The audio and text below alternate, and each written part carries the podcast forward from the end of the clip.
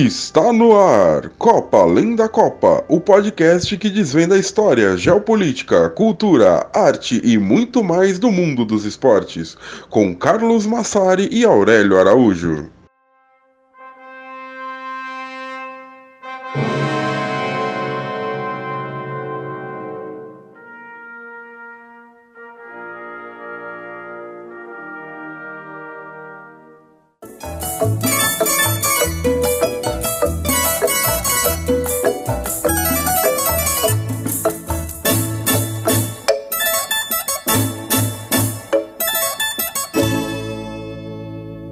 Americana soy, americana soy. Y en esta tierra, y en esta tierra yo crecí. Vivrán en mí. Bom dia, boa tarde, boa noite para vocês que nos escutam. Chegamos com mais um episódio de Copa Além da Copa. Esse é o nosso episódio especial sobre a Copa América ou Cepa América, né, como você preferir esse torneio que não deveria acontecer, esse torneio que é uma vergonha que aconteça no Brasil de quase 500 mil mortos por Covid-19, mas vai acontecer. A gente já tinha começado a preparar esse material e a gente decidiu seguir em frente e lançar esse material, porque de toda forma não deixa de ser bastante informação sobre como o futebol se conecta com a política, mais uma vez, e a, realização dessa Copa América é mais uma clara demonstração de como o futebol se, se conecta com a política, o que é totalmente o escopo do nosso programa. Você está ouvindo aí ao fundo a grande cantora argentina Mercedes Sosa, que representa tão bem as vozes sul-americanas, né? Ela que era descendente de indígenas, como praticamente todos os sul-americanos, e era apelidada de La Negra. Essa música que você está ouvindo ao fundo se chama Es Sudamérica Mi Voz. E é uma das músicas de amor ao continente que ela cantou. Eu sou Carlos Massari e comigo Aurélio Araújo. E aí, Carlos, tudo certo? É... Só, obviamente, reforçar tudo que você já disse. É... Acho que quem de repente, às vezes tem uma pessoa que tá, tá, ouvindo pela primeira vez o podcast, né? Então é bom a gente deixar claro que a gente é totalmente contrário à realização da, da Copa América nas condições em que está sendo realizada no Brasil. É, como o Carlos já introduziu, é, isso mostra a maneira como foi trazida essa Copa América para o Brasil, mostra como as ligações entre futebol e política são profundas e não tem como separar praticamente as duas coisas. É, futebol faz parte da sociedade, a sociedade vive a partir da política. Mas também, como disse o Carlos, a gente já vinha preparando esse material há algum tempo e a gente não achou que era justo com vocês deixar de, de compartilhar esse, esse material sobre a Copa América é, por, né, pela, pela falta de noção do governo brasileiro. A Copa América originalmente ia ser na Argentina e na Colômbia. Na Colômbia ela não pôde ser porque estavam né, tendo tendo vários protestos, a gente vai falar até um pouquinho disso também.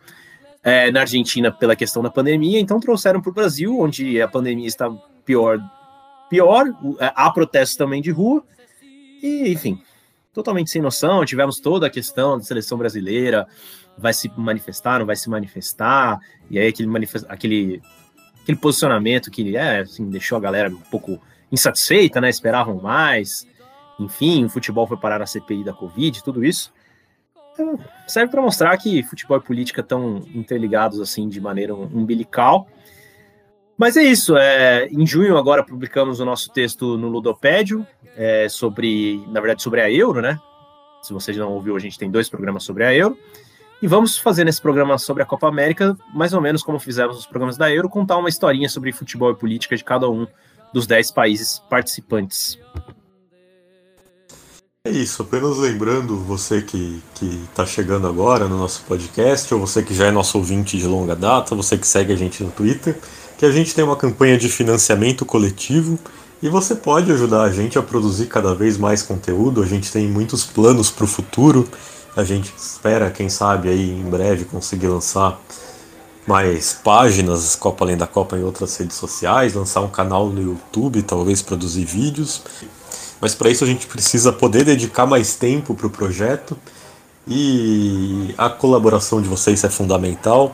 Portanto, entra lá, apoia.se barra Copa Além da Copa, você que gosta do nosso conteúdo, você pode ajudar a gente a dar esses próximos passos.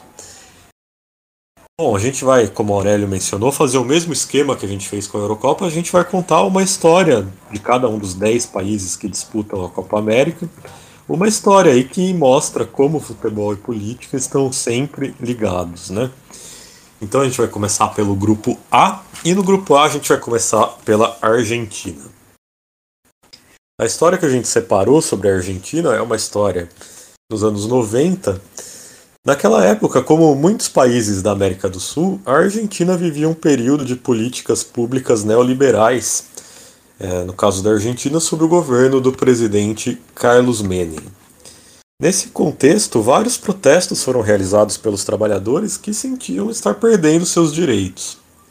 Um dos mais marcantes foi uma greve muito extensa que foi realizada pelos professores do país e que durou mais de mil dias. Começou em 1997 e terminou só em 1999. Essa greve ficou conhecida como Carpa Blanca por causa de uma tenda instalada em frente ao Congresso Nacional Argentino. A palavra carpa em espanhol também significa tenda ou toldo. Como os grandes protestos, a carpa blanca começou por um motivo, mas cresceu porque representava uma insatisfação muito maior. No início, o que os sindicatos de professores queriam era a criação de uma lei que garantisse o financiamento da educação no país. Eles eram comandados pelo CITERA, ou CITERA, CTERA, uma central de sindicatos da área da educação. Esse protesto era rotativo, cerca de 20 a 30 professores se revezavam ficando na tenda fazendo greve de fome. E cerca de 1.400 docentes chegaram a passar por ali, e mais de 7 mil alunos de escolas públicas de todo o país chegaram a visitar a tenda, assim como várias figuras, como Eduardo Galeano, a Mercedes Sosa, né, que você escutou aí abrindo o programa, o Leon Rieco e representantes das mães das Praças de Maio e, claro, os jogadores de futebol. Como é que o futebol entra nessa história, Aurélio? Pois é, né? É, eu acho essa história muito bacana para, enfim, a gente entender é, a politização dos futebolistas na Argentina, né? Primeiro dizer também que quem tiver curioso de para ter uma para que visualize a, a tal carpa branca, né, essa grande tenda branca montada ali na frente do Congresso Nacional da Argentina, é, digita no Google, carpa branca, Argentina, tal, você vai ver a foto é, e saber que foi uma coisa que durou ali dois anos praticamente, né? E o futebol também fez parte disso, desse, desse grande, dessa grande greve, desse grande protesto da seguinte forma, Carlos. É, na verdade, assim, os jogadores foram uns, uns, um dos primeiros e mais importantes grupos que apoiaram a, a greve dos professores, né? Em maio de 97, ou seja, um mês e meio mais ou menos após o início desse protesto, um grupo de jogadores resolveu demonstrar o seu apoio ali por meio de um picadito, né? Picadito, picadito é como os argentinos chamam uma pelada, assim, né? Um bate-bola ali na frente do Congresso. Eles improvisaram dois gols para que o time dos jogadores, né, de camisas brancas, enfrentasse o time dos professores de camisas pretas obviamente um pouco desequilibrada, porque eram jogadores profissionais ali, mas enfim, foi, foi mais um ato simbólico, né? Não foi um jogo oficial, óbvio, né? Era um jogo na rua. E nas camisetas, tanto brancas quanto pretas, tinha uma mensagem: hoje somos todos docentes. Então, quem participou desse jogo aí? Que, quais grandes nomes do futebol argentino? Vou citar alguns. Juan Pablo Sorin, né, do River, ídolo aí da torcida do Cruzeiro. É, o Néstor Fábio e o Rodrigo Pompei, do Boca. Juan Fleita, do San Lorenzo, o Cláudio El Turco Garcia, do Huracan. Então, um grupo ali representando vários clubes da Argentina para mostrar que havia um apoio amplo, né, uma, uma, frente ampla de apoio à greve dos professores. E até a arbitragem desse jogo foi profissional, né? Quem apitou foi o Javier Castrilli, que no Brasil, obviamente, se lembra mais do Castrilli porque ele apitou a, a semifinal do Paulista de 1998 entre Corinthians e Portuguesa, não fez uma arbitragem boa nesse jogo.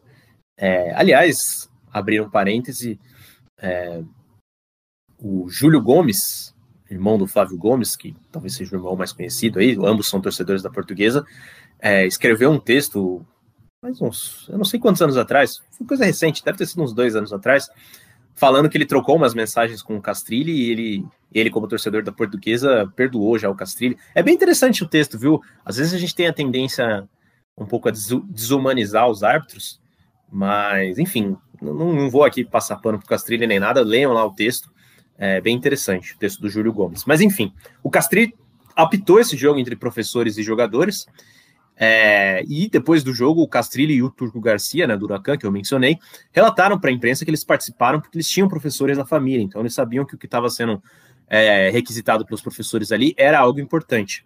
Já o Pompei, o Fleita e o Fábio disseram que queriam uma educação melhor para os filhos, né, por isso que eles apoiavam a greve. O jogo durou só cerca de 10 minutos ali, foi, como eu disse, foi um jogo simbólico, e terminou 2 a 1 um para os professores, né? Os jogadores tiraram o pé um pouco, obviamente. Acho que para mostrar, né, vitória dos professores e tudo mais. E teve um público ali de mais ou menos 500 pessoas assistindo. É, a Carpa Blanca foi removida dias antes da virada para o ano 2000. Já o presidente já não era mais o Menem, já era o Fernando de la Rua. E a exigência da lei de financiamento tinha sido aprovada, então foi uma greve aí que, que mostrou resultados e movimentou bastante a Argentina nos anos 90. Agora a gente vai falar um pouquinho sobre o Uruguai.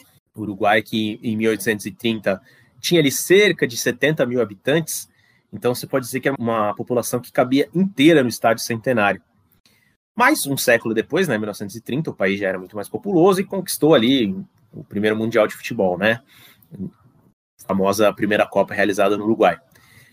O que é interessante falar desse período de 100 anos ali entre Uruguai de 70 mil habitantes e Uruguai potência do futebol campeão mundial em 1930 é que o futebol foi importante na formação da identidade nacional uruguaia.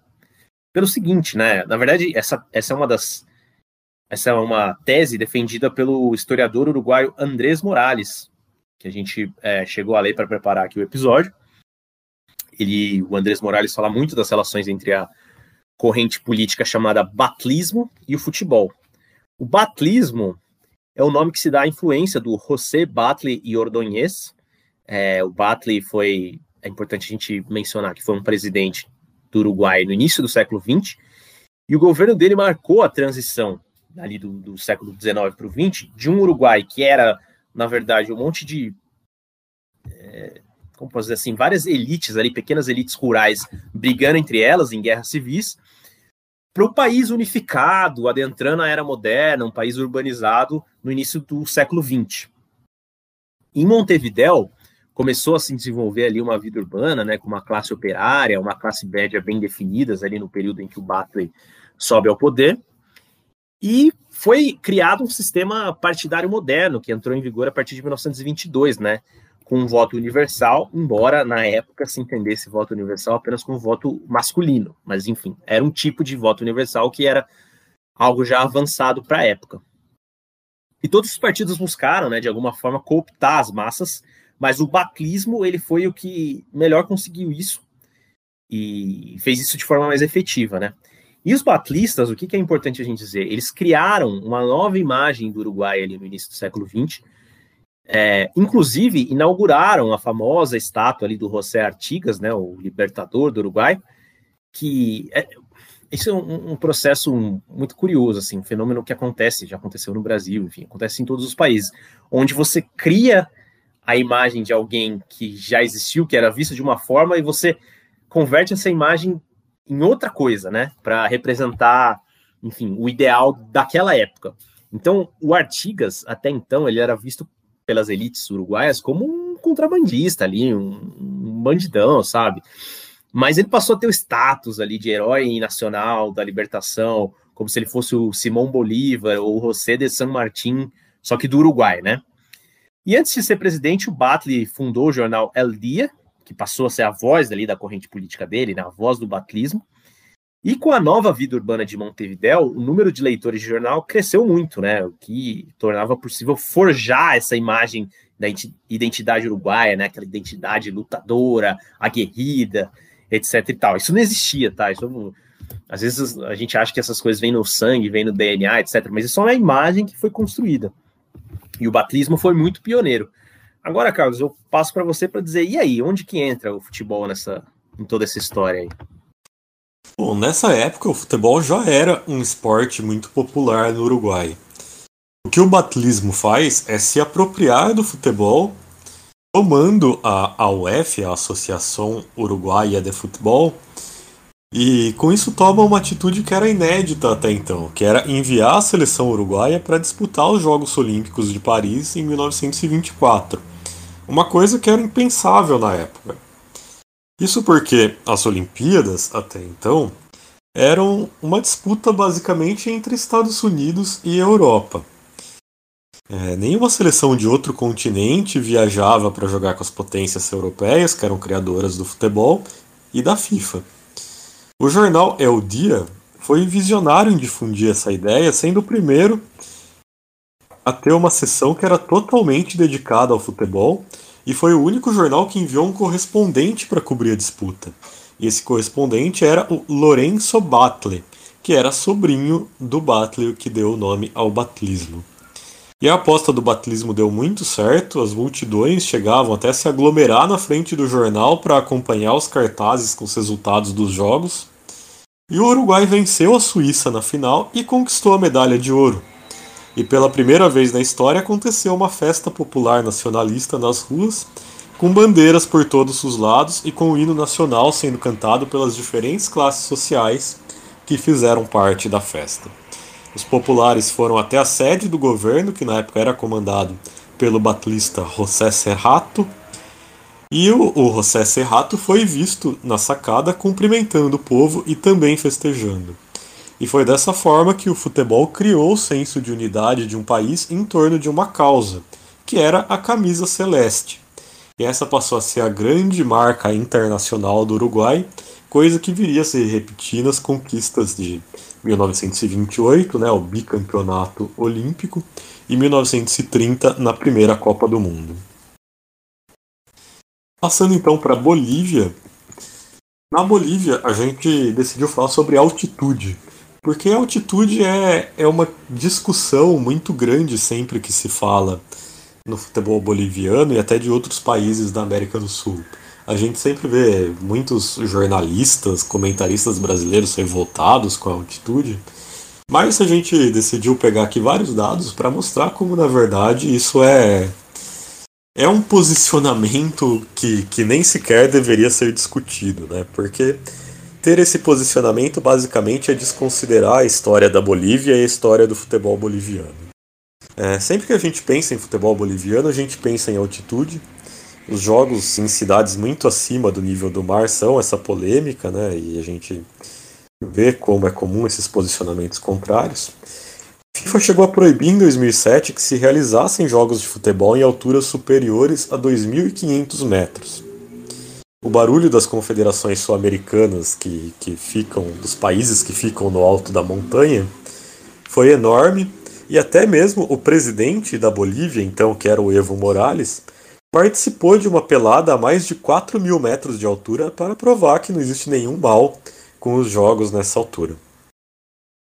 A FIFA voltou atrás e disse que caberia às confederações decidir a quais alturas os jogos são permitidos. As confederações, no caso, meio que se aplica só o Comebol, porque esse problema não existe em outros continentes, né?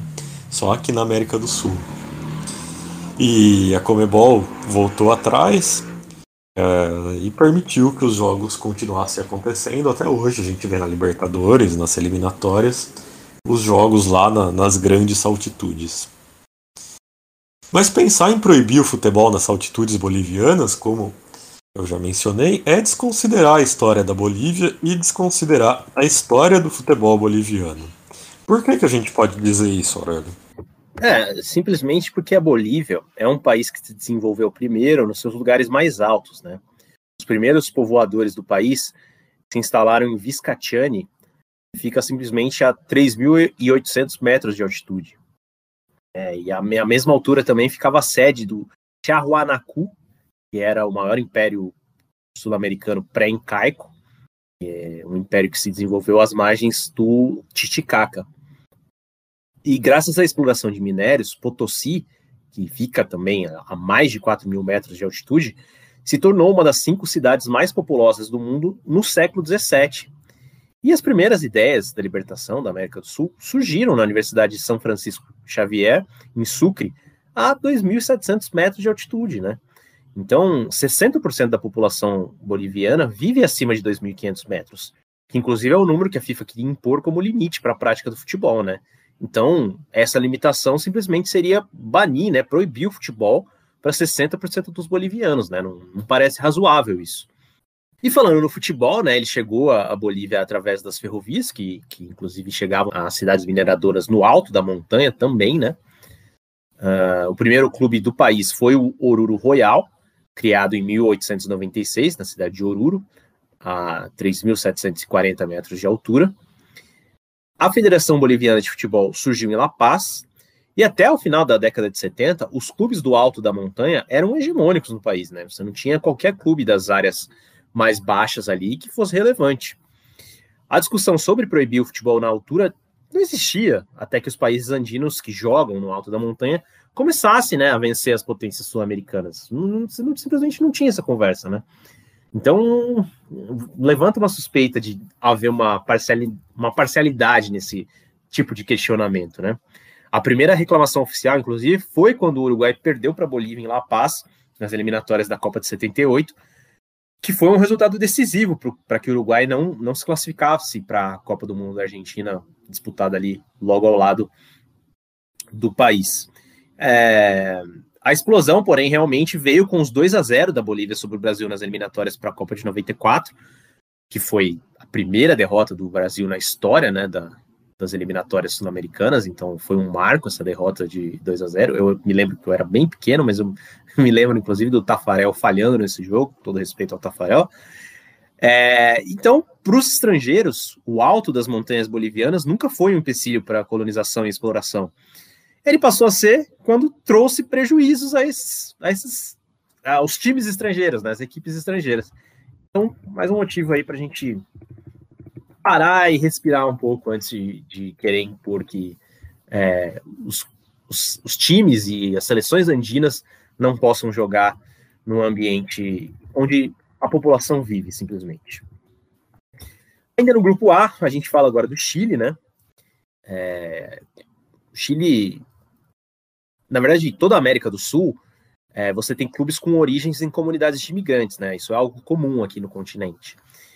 E o Chile tem o Audax italiano, né? Que é mais um dos times ligados à velha bota no continente. O Chile tem é, a União, União Espanhola, que é dos imigrantes espanhóis. Mas o grande destaque do Chile, né? O que diferencia o Chile aí no futebol mundial é ter um time ligado à comunidade palestina, né? um time que simplesmente se chama Palestino. A comunidade palestina no Chile é a maior fora do mundo árabe, né? E, inclusive, é a maior comunidade estrangeira no país. Você tem entre 400 e 500 mil pessoas, bastante gente, né? Contando imigrantes diretos, filhos, netos e demais descendentes. E, bem, foi na metade do, na segunda metade, né, do século XIX que a imigração palestina em massa começou. Era uma época de forte crise no Império Otomano e foi o mesmo motivo que fez muitos sírios e libaneses emigrarem e escolherem, inclusive, o Brasil como casa, né? É, muitos deles chegaram em São Paulo aí, enfim, tem ligações históricas com o nosso país. E os palestinos que foram para o Chile eram principalmente de três cidades, né? Belém, Beit Shalá e Beit Sahur. Historiadores né, que registraram o movimento da imigração palestina citam a semelhança climática e de solo como os principais fatores para os palestinos escolherem o Chile, né? Não foi à toa. É, outro destaque também era a empolgação econômica, com a possibilidade da extração do salitre.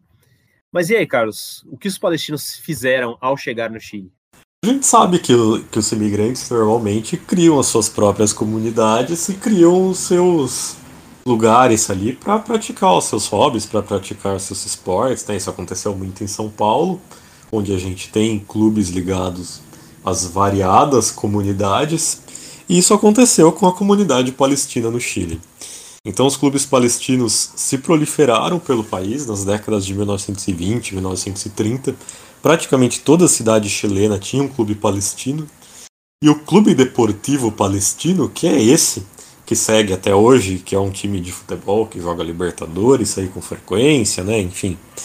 É, esse time foi fundado em 1920 em Santiago. Ele tem as cores da bandeira palestina, né, vermelho, branco e verde, e é um dos times médios da Palestina até hoje. O Palestino tem dois títulos chilenos conquistados em 1955 e 1978, e ele também foi vice-campeão quatro vezes, sendo que a última delas foi em 2008. Em 2014, o palestino foi multado pela Federação Chilena por usar camisas com números que tinham o formato do mapa original da Palestina antes da criação de Israel em 1948. E a federação também proibiu que o clube voltasse a usar essa camisa, citando que é contra todo tipo de discriminação política, social, religiosa, étnica ou racial. E aí o palestino respondeu com uma nota dizendo que para nós a Palestina livre é a Palestina original e nenhuma outra. E até hoje a gente sempre vê que o palestino segue apoiando as causas ligadas à resistência do povo palestino. Nesse mês de maio, por exemplo, né, os jogadores entraram em campo para enfrentar o Colo-Colo vestindo os kefiés, que são os símbolos do nacionalismo palestino. E o patrocinador oficial do Palestino, inclusive, é o Bank of Palestine.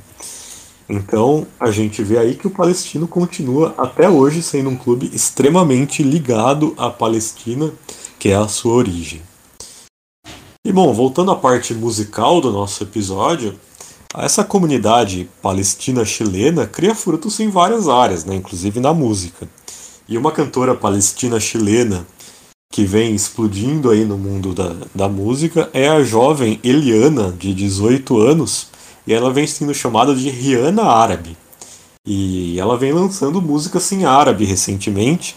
Ela chegou a postar no Instagram dela, se você procurar lá pelo Instagram da Eliana, você vai ver as fotos dos jogadores do Palestino vestindo o Kefié lá no jogo contra o Colo-Colo, então ela é claramente ligada à causa. Então a gente vai ouvir uma das músicas recentes dela, que se chama Ana Lahali. Vou botar essa música com a Eliana, que tem inclusive um feat de um rapper libanês chamado Massari, sem nenhuma ligação comigo. inclusive descobri a existência do Massari enquanto eu pesquisava sobre a Eliana. Enfim, vamos ouvir aí a Eliana.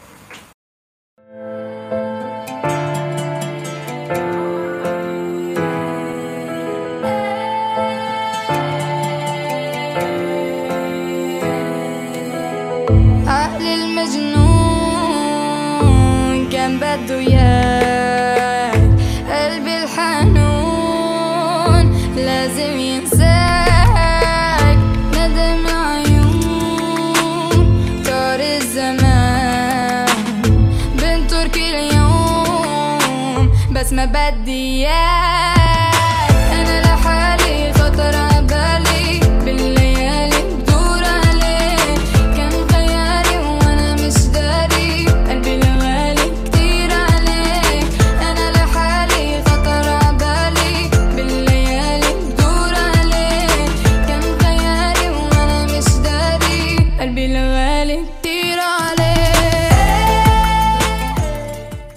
Continuando então aqui com o Paraguai, enquanto você segue ouvindo a Eliana ao fundo. E a próxima eleição presidencial do Paraguai acontece só em 2023, mas já existe um candidato de peso confirmado, que é o ex-goleiro José Luiz Tilaver. Como goleiro, Tilaver marcou época no futebol paraguaio e sul-americano, Fez parte da histórica seleção paraguaia, que era conhecida por sua defesa quase intransponível, que deu muito trabalho para a França na Copa do Mundo de 1998. Ele atuou por 10 anos no Vélez Sarsfield entre 91 e 2001 e 13 anos entre 89 e 2003 pela seleção paraguaia. Chilavera era conhecido por pegar muitos pênaltis e também porque ele marcava seus gols em cobranças de falta. Agora com 55 anos de idade, Chilaver mantém seu status de ídolo no Paraguai e ele busca uma nova aventura no ramo da política.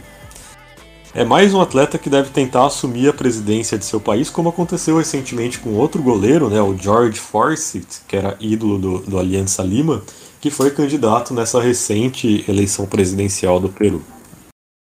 Parece que Laver tem um discurso de extrema direita, ele Ainda não tem partido, mas já tem um slogan de campanha: Orgulhoso de ser paraguaio. Desde a carreira do Tilaver, ele sempre demonstrou né, ser, ser anticomunista. É, e ele tem vários episódios já de, desse anticomunismo, né, Orano? Sim, o Chilaver sempre demonstrou ser extremamente conservador, né? Mas um desses episódios que pode exemplificar o que o Carlos está dizendo é quando ele respondeu no Twitter é, a uma pessoa que tinha um sobrenome Allende, dizendo que o nome, ah, seu nome me dá asco, né? Então, deixa bem claro que time joga, né, o Chilaver. Ele apoiou abertamente a candidatura do Jair Bolsonaro, né, aqui no Brasil. Ele criticou bastante o Maradona, o Maradona pela sua proximidade a líderes de esquerda na América Latina. E também criticou a, a possibilidade de levar um programa de alfabetização criado em Cuba, o Yo Si Puede, que teve sucesso na Bolívia e na Venezuela, para o Paraguai. Então, as principais plataformas do Chilaver, se ele de fato se lançar aí como candidato, como ele promete fazer, nesse momento de pré-campanha são o nacionalismo e o combate à corrupção. E meio que são pautas genéricas, né? Com todo respeito também ao Chilaver. Nacionalismo, combate à corrupção, mas enfim. São pautas que até, inclusive, caminham um pouco junto com a extrema-direita, né? Não sempre que são não sempre que alguém se diz contra a corrupção seja, seja de extrema direita, mas assim, aqui no, no Brasil a gente viu claramente o que aconteceu, né? Enfim. É, é curioso, né, que, que uma pauta como essa, inclusive, venha em um país que praticamente sempre foi governado pela direita, né? Depois dos mais de 40 anos de ditadura do Alfredo Stroessner, a gente já falou um pouco dele aqui no Copa Além da Copa, se eu não me engano, inclusive no último, nos especiais da última Copa América, né? Infelizmente a gente tem Copa América toda hora aqui na América do Sul. É, o Stroessner teve uma ditadura extremamente longa no Paraguai, uma ditadura é, de direita assim pesada, com tudo, tudo que a gente teve nas ditaduras aqui da América do Sul, né? Tortura, prisões, sequestros. O Stroessner, inclusive, era pedófilo, né? Tem isso que ele, enfim, cometeu diversos estupros contra menores de idade. É, enfim, ele foi deposto finalmente em 1989 e o Partido Colorado, que é conservador, elegeu todos os presidentes até 2008. E aí, quando teve um pouco de mudança no, no Paraguai, né, entrou o Fernando Lugo, que era um candidato de centro-esquerda, mas ele foi boicotado no Congresso, sofreu impeachment, e, e, na verdade existe até essa discussão se esse impeachment foi um golpe, né? Porque assim, foi impeachment relâmpago. Eu me lembro, eu me lembro de um editorial da Folha em 2012, né? Que foi o ano que o Fernando Lugo foi removido do poder que apoiava, dizia que tinha sido tudo de seguindo as regras constitucionais do Paraguai, etc. Mas assim, o impeachment do dia para a noite, né? Que aconteceu. E aí o Partido Colorado retomou seu domínio e continua até hoje, inclusive. Mas passemos agora ao grupo B. Falamos do, das cinco seleções do grupo A. E a gente começa com o Peru. Assim, eu gosto muito de futebol, mas eu não sei se eu morreria pelo futebol. Não sei. É, ou pelo menos por gostar de jogar futebol, tá? Vamos deixar claro. Porque foi algo mais ou menos assim que aconteceu no Peru nos anos 90. É, essa história que a gente vai contar começa em 17 de dezembro de 1996, quando membros do Movimento Revolucionário Tupac Amaru, o MRTA, que é uma guerrilha de extrema esquerda, ou era, né? Invadiu uma festa na mansão do embaixador do Japão no Peru, é, Japão e Peru têm relações muito próximas, né? Porque é, também é um país com uma grande comunidade japonesa. Essa festa era uma festa de aniversário do imperador japonês, o Akihito, e o, o, o MRTA fez todos os convidados de reféns. Eram cerca ali de 800 pessoas. As mulheres, porém, foram liberadas logo na primeira noite, e entre elas estava a mãe do presidente do, do Peru nessa época, o Alberto Fujimori, e assim, isso mostra talvez, né, pensando do ponto de vista dos sequestradores, um pouco de amadorismo, porque foi considerado um grande erro estratégico, né? Porque ele, parece que eles não, não sabiam quem eles estavam liberando, né? Eles não liberiam, liberariam a mãe do Fujimori se eles soubessem, ah, essa aqui é a mãe do Fujimori. Enfim, ao todos eles ficaram com 72 reféns, né? Então, de 800 pessoas, eles liberaram a grande maioria, ficaram com 72 reféns e eram os reféns que eles consideravam mais vitais para que eles fossem atendidos nas demandas.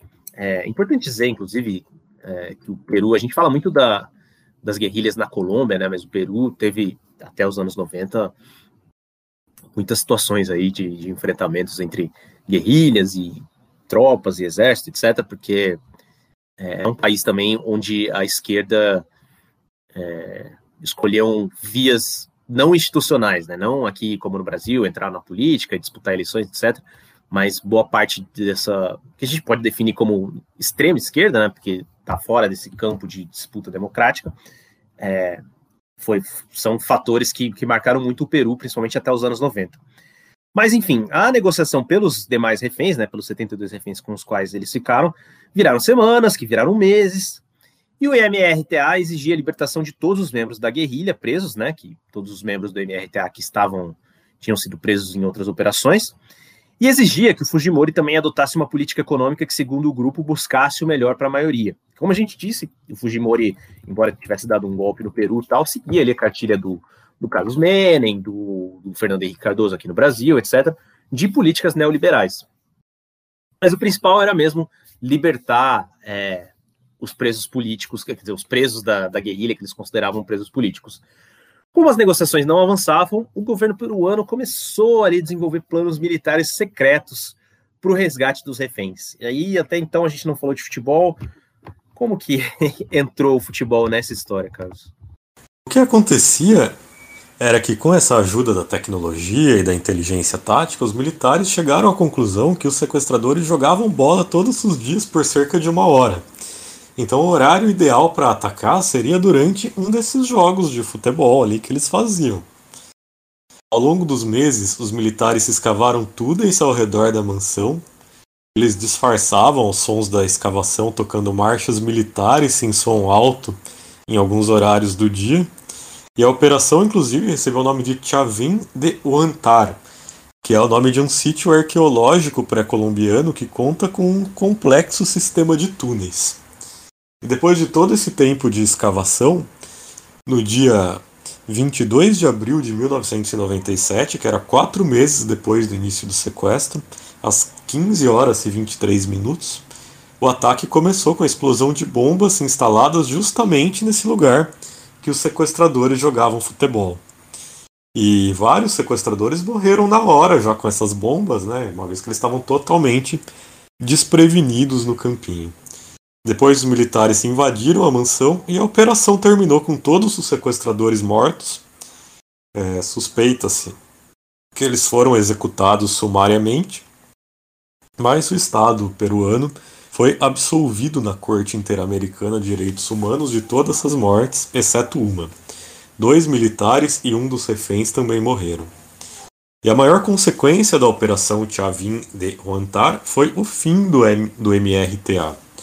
O Fujimori teve um governo muito autoritário, ele aplicou um alto golpe em 1992, né, criou uma nova constituição em 1993, e além dos abusos de direitos humanos, ele também se viu cercado de muitas denúncias de corrupção, é, inclusive hoje ele está preso.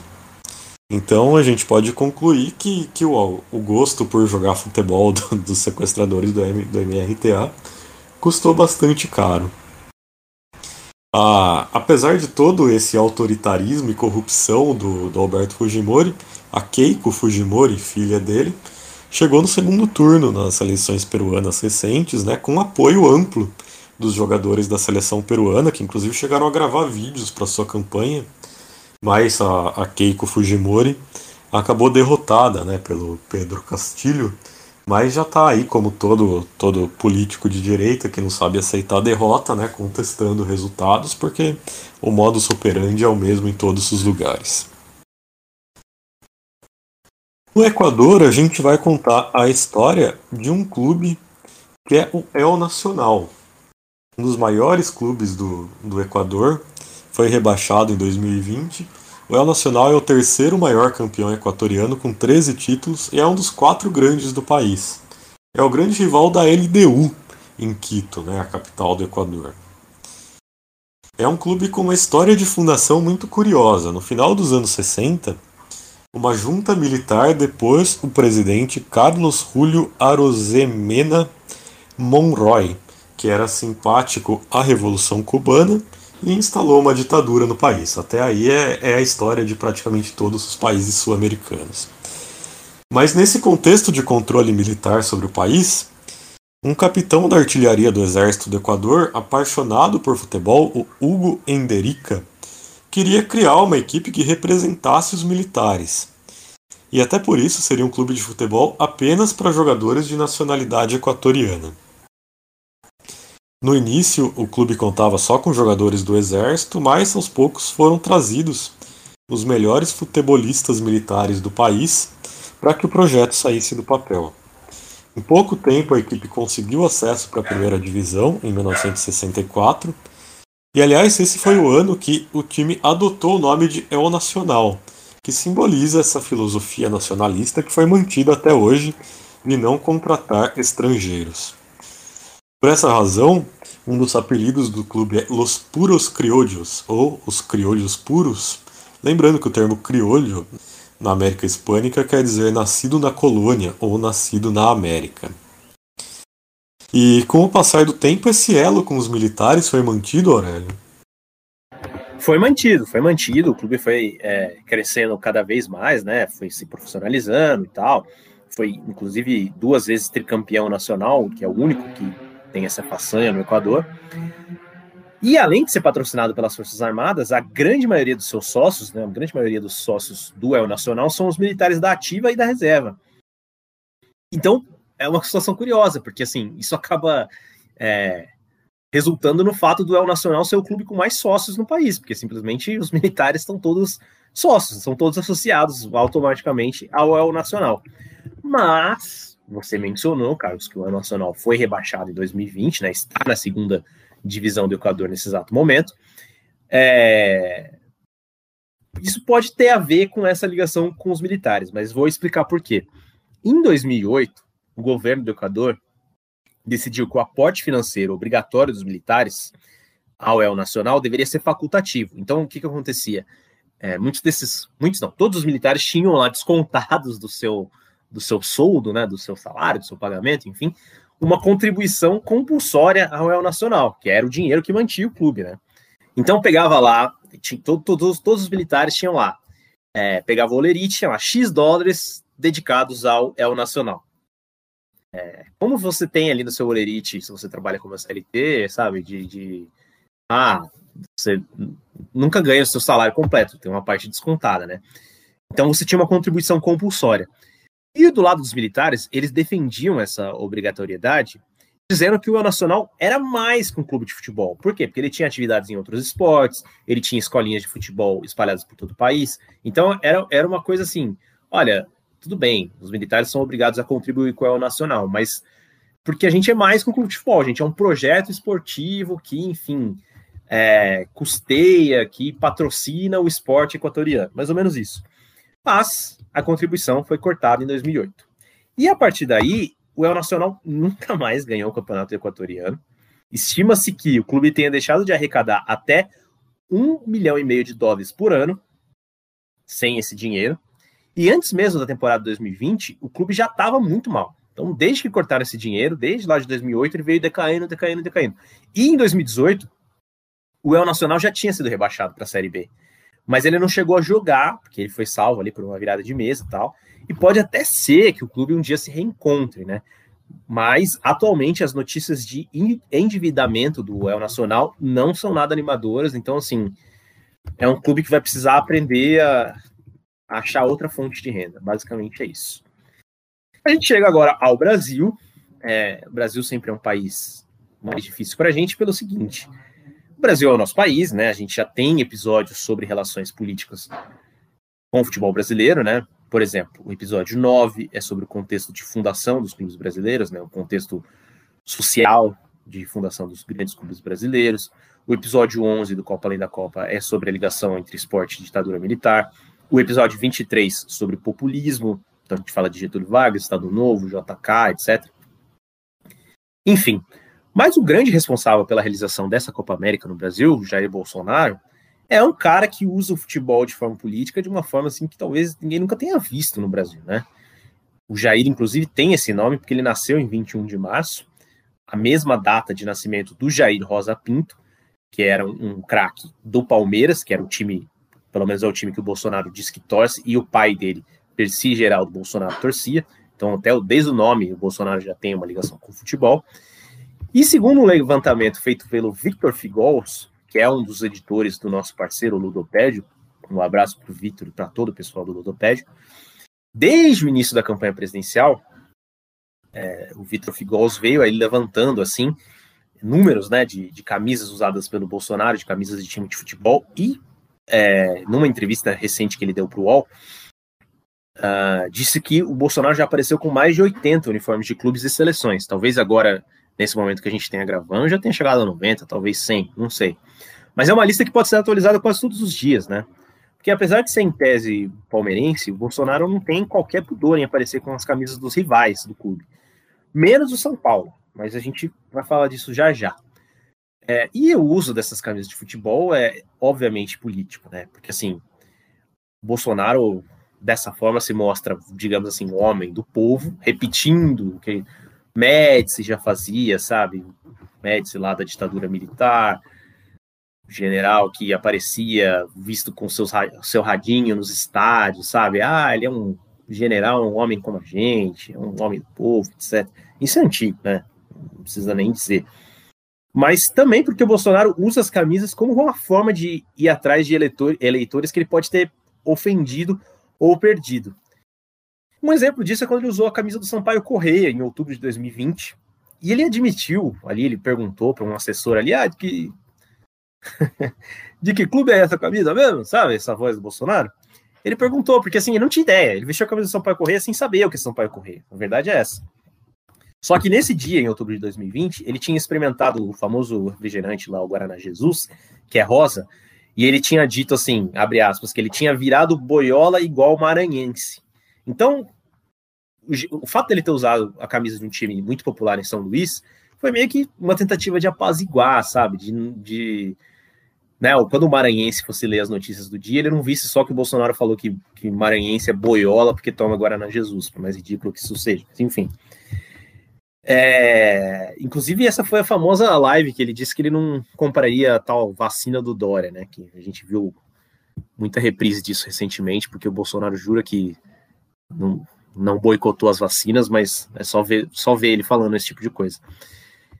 E é algo meio esquisito para os torcedores, né, Carlos? Porque toda vez que o Bolsonaro veste a camisa dos clubes e ele fala alguma coisa grotesca, acaba ficando meio marcado, né?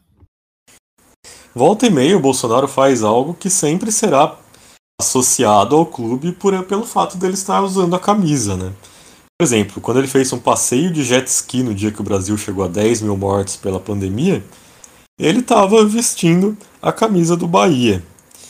E em dezembro, quando ele deu entrevista para o próprio filho dizendo que a pandemia estava no fim, ele estava com a camisa do Cruzeiro. Quando ele fez um churrasco com uma picanha que o quilo custava 1.800 reais, enquanto o preço da carne está inacessível para muitos brasileiros, ele estava com a camisa do Corinthians. E além disso, Bolsonaro já usou até camisa de alguns clubes amadores, como o Sport Lagoa Seca da Paraíba, para conseguir penetrar em certos nichos locais de eleitores. Segundo o Figols, a partir de 2020, o presidente passou a usar mais camisas de clubes nordestinos, região onde ele perdeu a eleição em 2018. O Bolsonaro nem sequer esconde que ele usa as camisas de forma política. Em julho do ano passado, ao criticar governadores por tomarem medidas contra a pandemia, ele postou uma foto com a camisa do Ceará. Um torcedor rival reclamou e ele imediatamente respondeu com uma foto com a camisa do Fortaleza. Mas então por que que entre os grandes clubes brasileiros a única camisa que o Bolsonaro ainda não vestiu é a do São Paulo? É um motivo até difícil de acreditar, mas óbvio, né? Provavelmente é a masculinidade frágil do, do Bolsonaro, porque o clube tem essa pecha né, de, de que os, os rivais usam preconceitos homofóbicos contra ele, e como existe essa enorme masculinidade frágil e homofobia do Bolsonaro, ser visto com a camisa do, do São Paulo não pegaria nada bem para essa visão do, do machão burro conservador. Né? Enfim, é, esse é o Brasil de, de 2021. É difícil acreditar o tamanho do buraco que a gente se enfiou, mas estamos enfiados no buraco. Vamos para a Venezuela. A Venezuela é o único país sul-americano que nunca disputou uma Copa do Mundo. Mas, ao menos, a Venezuela já deixou de ser o saco de pancadas que uma vez ela foi. Existe um claro divisor de águas nessa história da, da ascensão do futebol venezuelano. E esse divisor de águas é Hugo Chávez, o momento que Hugo Chávez chega ao poder. Antes do Hugo Chávez assumir o poder, a Venezuela tinha vencido apenas duas partidas de eliminatórias de Copa do Mundo em sua história. O país era o número 123 do ranking da FIFA e só dois venezuelanos já tinham chegado no futebol europeu. Chávez tinha o beisebol como esporte preferido, assim como muitos venezuelanos, porque o, o beisebol é o esporte número um da Venezuela. Mas ele entendia o papel que o futebol tem na América do Sul, a importância que você precisa dar ao futebol para se posicionar politicamente na América do Sul. Não fazia sentido você investir pesado no beisebol, que é um esporte que tem muito reconhecimento nos Estados Unidos, que era o rival geopolítico da Venezuela, e não ter nenhuma repercussão na sua área de influência, que era a América do Sul, que é onde o futebol manda. Nessa época, a Comebol adotava um sistema de rotação de sedes da Copa América, e a Venezuela já sabia que a vez dela seria em 2007 de sediar a Copa América. E aquela seria uma grande oportunidade de mostrar um país em grande evolução para toda a América do Sul e também um pouco para o mundo. O Hugo Chávez e a Venezuela nessa época surfavam em um momento de alta dos preços do petróleo então estima-se que o Chaves investiu cerca de 900 milhões de dólares no futebol. Como que foi feito esse investimento, Aurélio? Bom, esse investimento foi feito construindo estádios modernos nas cidades de Barquisimeto, Maturim e Mérida, e além de outros reformados né, e remodelados aí sob é, a gestão do Chaves. Houve um considerável investimento em transporte, reforma de aeroportos, implementação de metrôs, e planejamento da rede hoteleira também, né? E nos campos, antes mesmo de assumir o poder, o já eleito Chaves exerceu uma influência na federação para a contratação de um técnico estrangeiro, né, que fosse experiente e respeitado. E quem desembarcou foi o argentino José Omar Pastoriça. Os resultados começaram a aparecer nas eliminatórias para a Copa de 2002, né? A Venezuela, embora tivesse eliminada, engatou quatro vitórias seguidas na parte final da competição para deixar a lanterna, né, e conquistar um pouco de respeito. É, então você pensa que um país que tinha vencido só duas partidas nas eliminatórias até então, vencer quatro seguidas é um desempenho sim impressionante. E para comportar os novos estádios, o campeonato venezuelano cresceu, ganhou vários novos times, né? Mas os venezuelanos continuaram preferindo o beisebol, né? Os resultados apareceram muito mais para fora do país mesmo do que para dentro. A seleção venezuelana fez uma boa campanha na Copa América de 2007, chegando às quartas de final, o que para eles, obviamente, é um marco, né? E o torneio foi muito bom para a imagem do Chaves na época, né? Que posou alegre, alegremente ali ao lado do Maradona, do Evo Morales, né? Em várias ocasiões. Porém, pouco a pouco, o futebol venezuelano regrediu bastante, né? Equipes que foram criadas nessa época, como o União, União Maracaibo, surgido em 2001, que foi campeão venezuelano em 2004, 2005, com quatro participações na Libertadores, já fecharam as portas. A média de público do campeonato venezuelano é disparada a pior do continente. Então foi ali meio que um voo de galinha que o futebol venezuelano obteve com Chaves e estacionou, né, desde então. Bem, agora a gente passa para falar sobre a Colômbia, o último dos países aqui da América do Sul, último país do grupo B. E uma das histórias mais comuns envolvendo o futebol colombiano, né, e a política e a história, enfim, é a do Pablo Escobar, né, sua influência no esporte, etc. Mas a gente não vai falar sobre isso agora, uma vez que a gente já contou essa história no Copa Além da Copa 27, sobre crimes e contravenções ligadas ao futebol na América Latina. Agora, um dos episódios mais fundamentais para a história recente da Colômbia é o chamado Bogotaço. É, o que é isso? Em 1946, o conservador Mariano Ospina Pérez foi eleito presidente, derrotando o liberal Gabriel Turbay e o socialista Jorge Eliezer Gaitán, que também era do Partido Liberal, mas ele se posicionava à esquerda. E durante o começo do mandato do Ospina Pérez, o Gaitán foi se tornando extremamente popular. Ele liderou a Marcha do Silêncio, com a participação de 100 mil pessoas, e fez uma manifestação histórica, né, chamada de Oração pelos Humildes. Só que o Gaetan foi assassinado em 9 de abril de 1948, dia em que ele daria um discurso no Congresso de Estudantes Latino-Americanos, um congresso de jovens socialistas, organizado e financiado também por um cubano, um jovem cubano, chamado Fidel Castro. O assassinato do Eitan levou a diversos motins, revoltas populares. É, quem foi acusado pelo crime foi o Juan Roa, mas investigações mais tarde é, revelariam que ele provavelmente era inocente, né? Só que tarde demais, ele foi linchado até a morte pelos populares e o corpo dele foi deixado em frente à casa de Narim, sede do governo colombiano. Houve um ataque com diversas armas e coquetéis molotovs à casa de Narim, e esse aí é o episódio conhecido como Bogotaço. Bom, colocado esse contexto histórico, Carlos, qual a relação do, do Bogotaço com o futebol?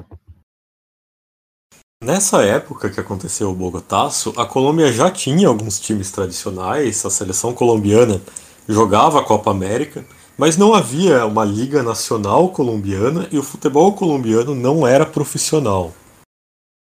Quando aconteceu o assassinato do Gaetan e o Bogotaço, já existia uma movimentação séria para o lançamento do campeonato nacional colombiano e para a profissionalização do futebol.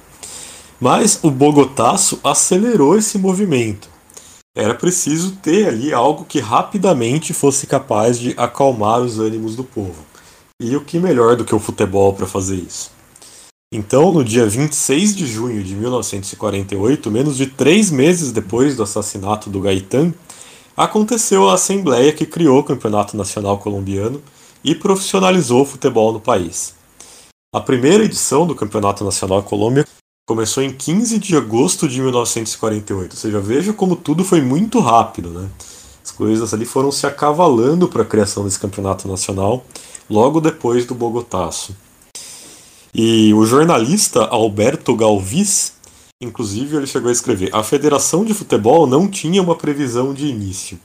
Pensavam em 1949, mas começou 15 de agosto. Muitos sustentam que foi por pressão do governo para acalmar os ânimos políticos. Então, a gente conclui que o governo colombiano provavelmente pressionou para que o campeonato de futebol saísse do papel com velocidade para acalmar os ânimos do povo revoltado com a morte do seu grande líder socialista e com esse episódio, né, o Bogotaço.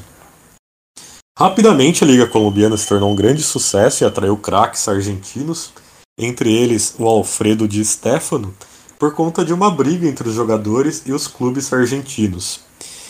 E inclusive a Liga Colombiana foi conhecida ali como uma liga pirata. Mas essa é uma história para outro dia, quem sabe a gente conte aqui em algum Copa Além da Copa. É isso, então fechamos o nosso episódio sobre a Copa América, mais uma vez fazendo um episódio especial sobre a Copa América. Daqui a pouco a gente vai fazer uns 18 episódios especiais por ano, considerando quantas Copa Américas acontecem. É, mas é isso, eu agradeço muito a, a, audiência de vocês. Sigam a gente no Twitter, arroba Copa Além da Copa. Apoie o Copa Além da Copa no apoia.se barra Copa Além da Copa. E em breve a gente volta com os nossos episódios especiais sobre as Olimpíadas. Não pense que as Olimpíadas vão ficar de fora. É, o Aurélio vai se despedir também e vai apresentar para vocês a nossa música de encerramento do programa. É isso, Carlos. É só agradecer mesmo nossos assinantes. É, se a gente está aqui hoje ainda fazendo, é por causa deles. Então, cada contribuição, sabe, que a pessoa pode dar mesmo é o que é o que realmente move a gente, sabe? Faz toda a diferença pra gente. Enfim, se você ainda não apoia, mas gostaria de apoiar, que é conhecer melhor como funciona o financiamento coletivo do, do Copa Além da Copa, como o Carlos já disse, acesse apoia.se barra Copa Além da Copa, tudo junto, sem nenhum acento. Uh, e a gente não podia terminar esse, esse programa sem falar, ainda mais que a gente está falando da Colômbia, né? A gente fecha o programa com a Colômbia justamente porque é o país que hoje está nas ruas, é o país que está protestando, e até por isso ele deixou de receber essa Copa América, né? E esse espírito de luta faz parte do nosso continente. Então, olhando para o futuro, a gente escolhe fechar o programa com um rapper colombiano de só 20 anos, o John Rota, uma música chamada Resist Resistência, né, no caso, feita para os protestos de 2021. O John Rota é de raiz indígena, né, ele pertence ao povo Nassa, da região do Cauca, na Colômbia. Inclusive, ele foi baleado, tomou dois tiros no, nos protestos de 2019, de outubro de 2019 na Colômbia, sobreviveu e representa aí o nosso povo que, mesmo com tanta pancada, continua aí lutando, etc. Enfim, vamos ter a Copa América no Brasil, infelizmente, sob essas condições. É, eu acho engraçado quando dizem que, ah, porque o presidente do Brasil quer criar ali uma imagem dele carregando a taça e tal. Eu, quando eu ouço isso, eu acho que tá todo mundo louco, porque a gente teve uma Copa América no Brasil dois anos atrás, antes da pandemia, onde teve essa imagem já. Ele quer repetir essa imagem, mas enfim, no meio da pandemia.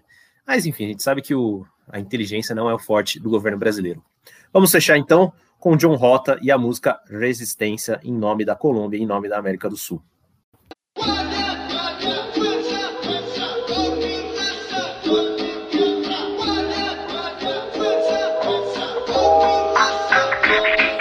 Soy un hijo de la tierra y como un colibrí Ando volando buscando el red finceñí Represento la montaña donde crecí Chupando caña mientras sembraba el frijol y el maíz. El arte para mí es la única armadura Para gritar resistencia en medio de la injusticia Y en medio de la guerra sigo haciendo cultura Mostrando el cauca que no muestran las noticias. La avaricia de un gobierno opresor e indiferente. La ignorancia de los ricos y un presidente indolente Hace que la gente se tome la carretera. Y obviamente por mi raza yo levante mi bandera De ninguna manera. Verán al pueblo de rodillas Somos originarios y morimos Somos semillas de la cuenca Isabelilla. Hasta Cali en Chiva por nuestros derechos Más techos y menos IVA Iván Duque Colombia no tiene miedo, somos sangre indígena y mente revolucionaria, Iván Duque.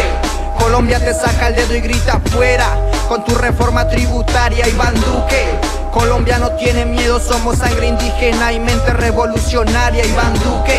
Colombia te saca el dedo y grita fuera con tu reforma tributaria yo camino la palabra y la palabra es resistir, defender nuestros derechos, así nos toque morir. Hay que ir al paro y pararse con rebeldía como Quintín lo hacía con la puta policía. Defendían al pueblo y al pueblo le están disparando. Porquería de gobierno, yo me pregunto hasta cuándo tenemos que aguantar el abuso de autoridad. La calidad de vida que prometieron, ¿dónde está? Estado asesino, el paro no para. La gente se para duro, aunque el policía dispara. Estado asesino. Te lo digo en la cara, los ricos también se mueren aunque su vida sea cara. Estado asesino, el paro no para. La gente se para duro aunque el policía dispara. Estado asesino, y te lo digo en la cara. Los ricos también se mueren aunque su vida sea cara. Yo, Colombia resiste, el Cauca resiste, Cali resiste. Aguante al paro, aguante a la minga. Rap y resistencia. Yo soy John J.